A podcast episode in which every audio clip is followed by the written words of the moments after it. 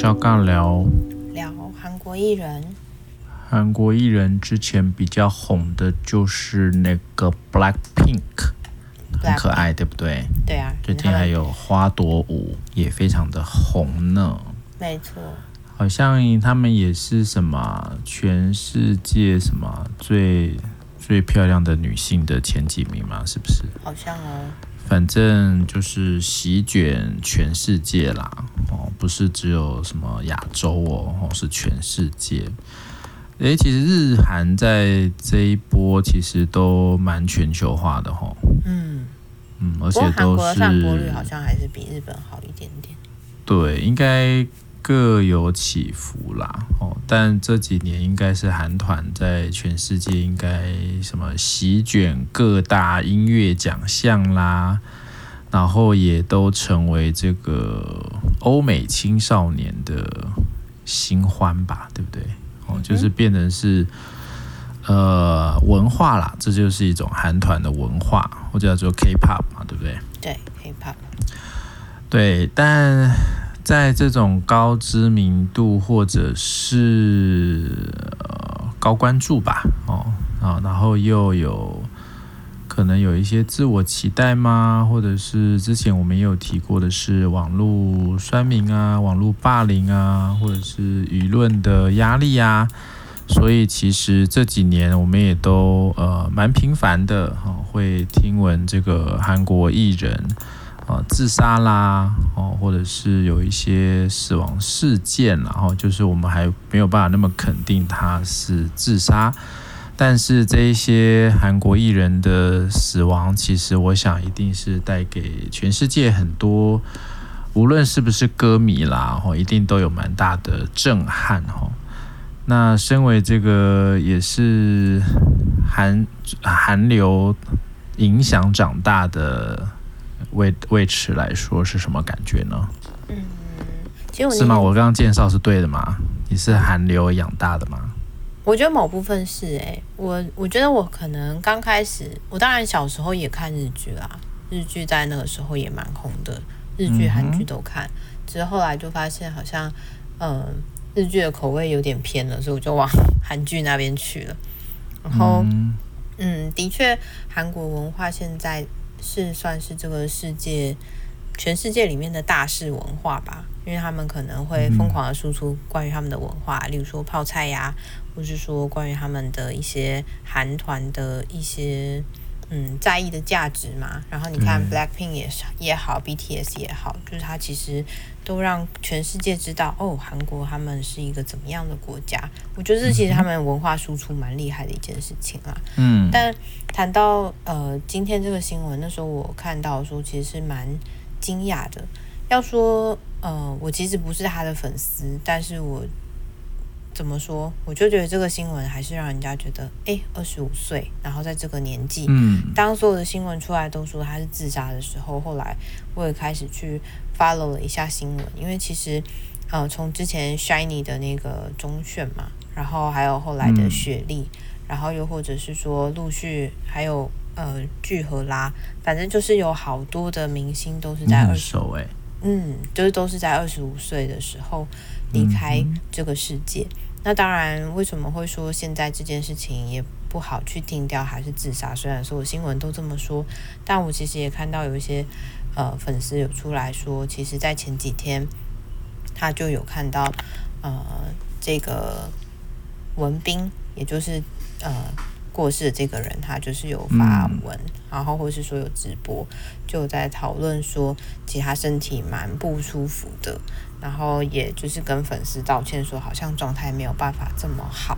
那虽然目前呢、啊，警方初步判定有可能是自杀，可是也蛮多的粉丝开始在想说，会不会其实根本就是过劳猝死，因为他的状况根本就不是太好。例如说会有头晕的症状啊，然后或者是说，呃，他可能一直都有一种身体不太不太好的感觉，可是又需要硬撑着他自己的表演，嗯。然后且因为最近刚好也因为文斌的故事，大家开始重新检讨了这个偶像文化这件事情。也就是说，其实，在这样的团体里面，大家都会觉得，诶，他们应该赚很多钱，但实际上在层层剥削下，他们其实没有赚很多钱。然后又或者是他们啊，很多时候作为一个团体里面的门面也好，或是说你需要去撑起这个团体的活动，你要跑很多节目。然后可能你有名一点的话，你还要跑代言。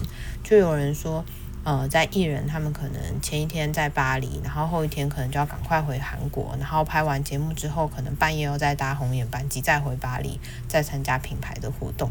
所以其实这些东西都是很压榨人的。然后我也看过有明星就直接说，他现在已经练就就是闭上眼睛就睡两小时的。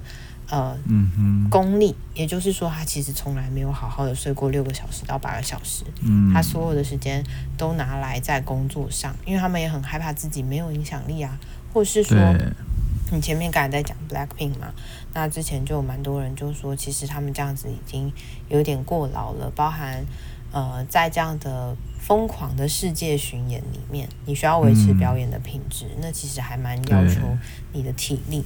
可是同时呢，他们又都会经纪公司会不断帮他们接代言，然后希望他们曝光率更高，嗯、或或甚至会觉得说，诶，他们应该还可以吧，应该是可以再继续撑得住吧？嗯，嗯，就是这就是你选择这个行业你需要去承担的部分，但其实。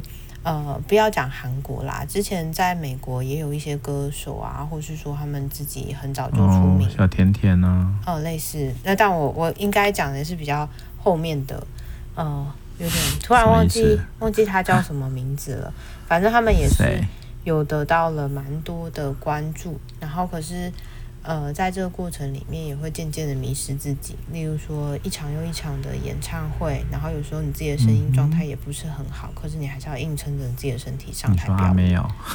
不是啊，不是阿妹，是国外的歌手。他那时候好像，那时候好像也是跟另外一个人他们有交往，然后所以是一对情侣档，现在已经分开了。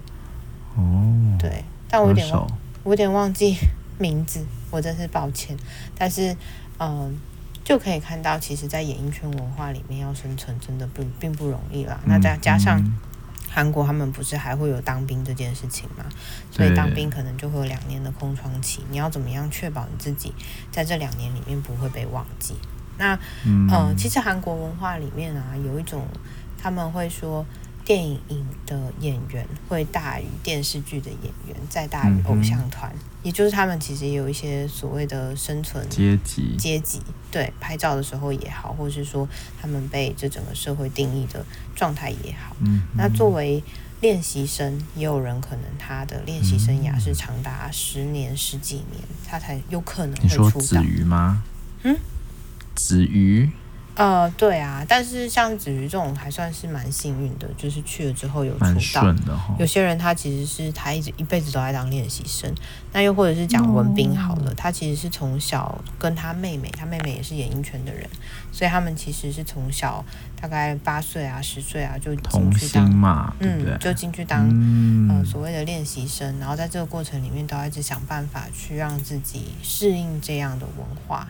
那这次啊，其实除了呃，在探讨到底男团、女团或者偶像团体的他们的嗯、呃、会不会有过劳的状态以外啊，其实也有去讨论了一些嗯，要怎么说，在这个里面属于。哎，偶像的权益吗？例如说，他们来参加灵堂这件事情，可是很快的，他们又要赶往下一个行程，所以你的悲伤跟你的行程其实是有点没有，分离的。对，你没有办法连接在一起。就明明你是非常悲伤，你是非常难过的，可是你马上又要去宣传电影，嗯、你马上又要再去跑你的那些呃音乐节目，然后或是你马上要成为一个。就是带着笑脸工作的人，其实我觉得那是断裂的。就是你没有，你连悲伤的时间都没有，因为你还是要打起你的精神去服务你的粉丝，然后你还是要尽你偶像的这个责任吗？责任。对，所以我觉得，嗯、呃，刚刚在讲的是过劳文化，但这个我觉得，我记得之前你有形容过嘛，就很多时候医护人员也好，或是说这些服务业人员也好，都，都比较像是就是店卷们的状态，就是开开幕了，或是开始营业了，就是挂起某一种笑容。可这东西到底是不是真实的状态？也就像是这个文斌，他其实。嗯，这几次在直播的时候，他就说他其实想要跟粉丝坦白说他真的不太好，但他又觉得这是他选择的职业，他应该要承担这些。所以这样子看来，就会觉得这句话还蛮悲伤的。真的成为偶像就要失去自己吗？或是就要为粉丝而活吗？例如说。呃，这里面还有很多在讨论的嘛。身为偶像，你就必须要得单身，你不能够轻易的背叛你的粉丝，嗯、然后去拥有另外一半，或者是说拥有另外一半的话，你就应该要退团，因为你真的是一个呃，你罔顾了你身为偶像的责任，辜负了我们。没错，所以啊、呃，我其实觉得韩国对于这些团体还蛮严苛的，要他们一直永远维持在。他们最想要看到的样子吧，例如说十八岁、二十岁，最青春的、最帅气的、嗯、最好看的，你不能有任何的低落，你不能有任何的心悸，或你不能有任何表现不好的时候，你要成为一个完美的我想象的偶像的样子。嗯，所以这个好像也会有一个比较像我们在讲东方西方哈，对于这个责任啊，或者是到底这是谁的责任，或我。个人的权益跟我的身心健康，跟公众，所以所谓的大众或集体的利益，它所摆放的顺序，还有可能所遭遇到来自于外部的压力，哈，东西方感觉就差蛮多的，哈，因为我觉得如果说。这个也是曾经有被探讨，就是在童星啦，那时候在讲儿童演员的时候啊，其实也就在讲，是因为儿童嘛，所以他的权益是比较容易受损的。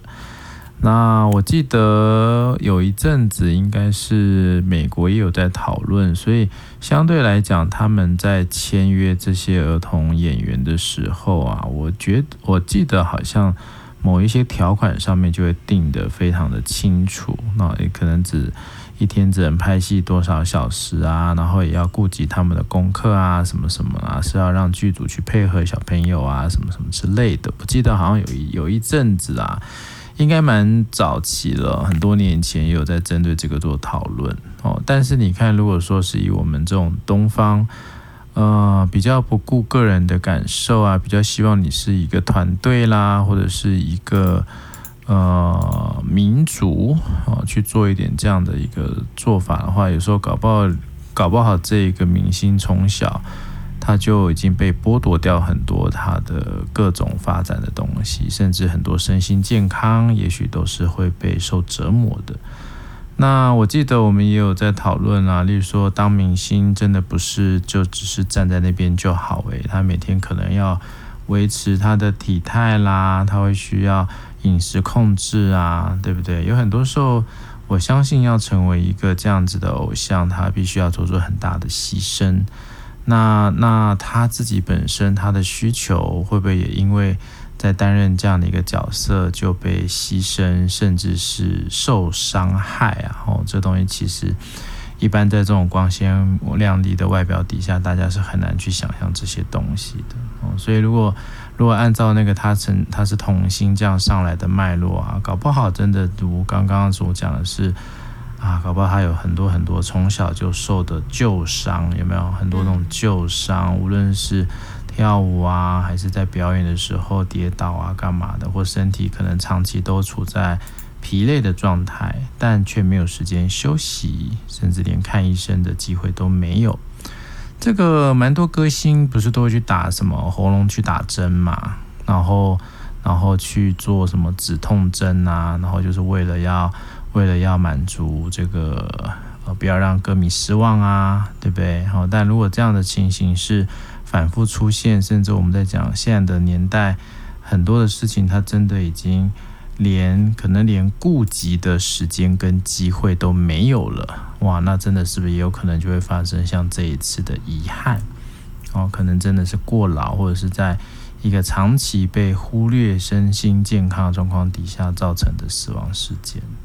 嗯，所以其实这类的事情啊，我觉得大家都不想看到啦，因为都会觉得你还这么年轻，然后应该还有很多机会。其实跟我们上一集在讲的，到底我们是站在什么样的呃观点去谈论关于身心健康这件事情了？反而在这里，我就会觉得。还蛮让人家心疼的吧，就是你好像选择了一个职业之后，你就被这个职业全然的捆绑了，所有的一切都要奉献给这个职业。它当然会带来名气，带来光环，然后你的努力会被看见，你可能会变得闪亮。可我觉得在闪亮的同时，你可能也就没有机会去回应自己的需要。我有时候会觉得，嗯，你要站在舞台上是，其实是蛮需要很多背后的能量在支撑你的。你的家庭啊，你的关系啊，可能都会开始跟别人不太一样。你在休假的时候可能特别的少，然后或是你可能已经跟一般人活着生活的样子已经完全不同了。你说这会不会也是一种生活的样貌？是啊，我觉得可能这种病态都会被他们视为常态吧。可是我讲病态，其实也是由我的观点出发啦。就例如说，我就没有办法理解那个每天都没有办法睡好，然后可能。吃东西也没有办法吃饱，就我觉得其实都还蛮考验人的一个极端的状态吧。等于是你一直都在一种匮乏的状态，你从来没有办法去满足你自己的生理需要，然后你需要满足的是大家其他人的期待。对，嗯，这个对我来说其实就蛮挑战的，那个情绪上也会影响很多。等于是你一直都在一种高压的。呃，状态下工作，而且它其实并没有一个这么明确的分野，说，哎，这个时候你是休息的，好像你随时随地都要营业，你只要被看见，你都在营业。这个也是现现代化社会，或者是像这种呃网络时代啊，大家真的已经没有太多时间好好好好的去停下来了，然后好好的去检视自己的状况。所以我想，不只是明星啦，哦，一般人其实也会在这个地方哦，很容易就是陷入那样的一个泥沼，无法自拔。哦，那我觉得要特别小心啊，哦，因为明星的事情会被新闻爆出来，但我相信有更多的一般人啊，也是在这样的情况底下进到了一个很辛苦的一个状态。哦，这个其实都。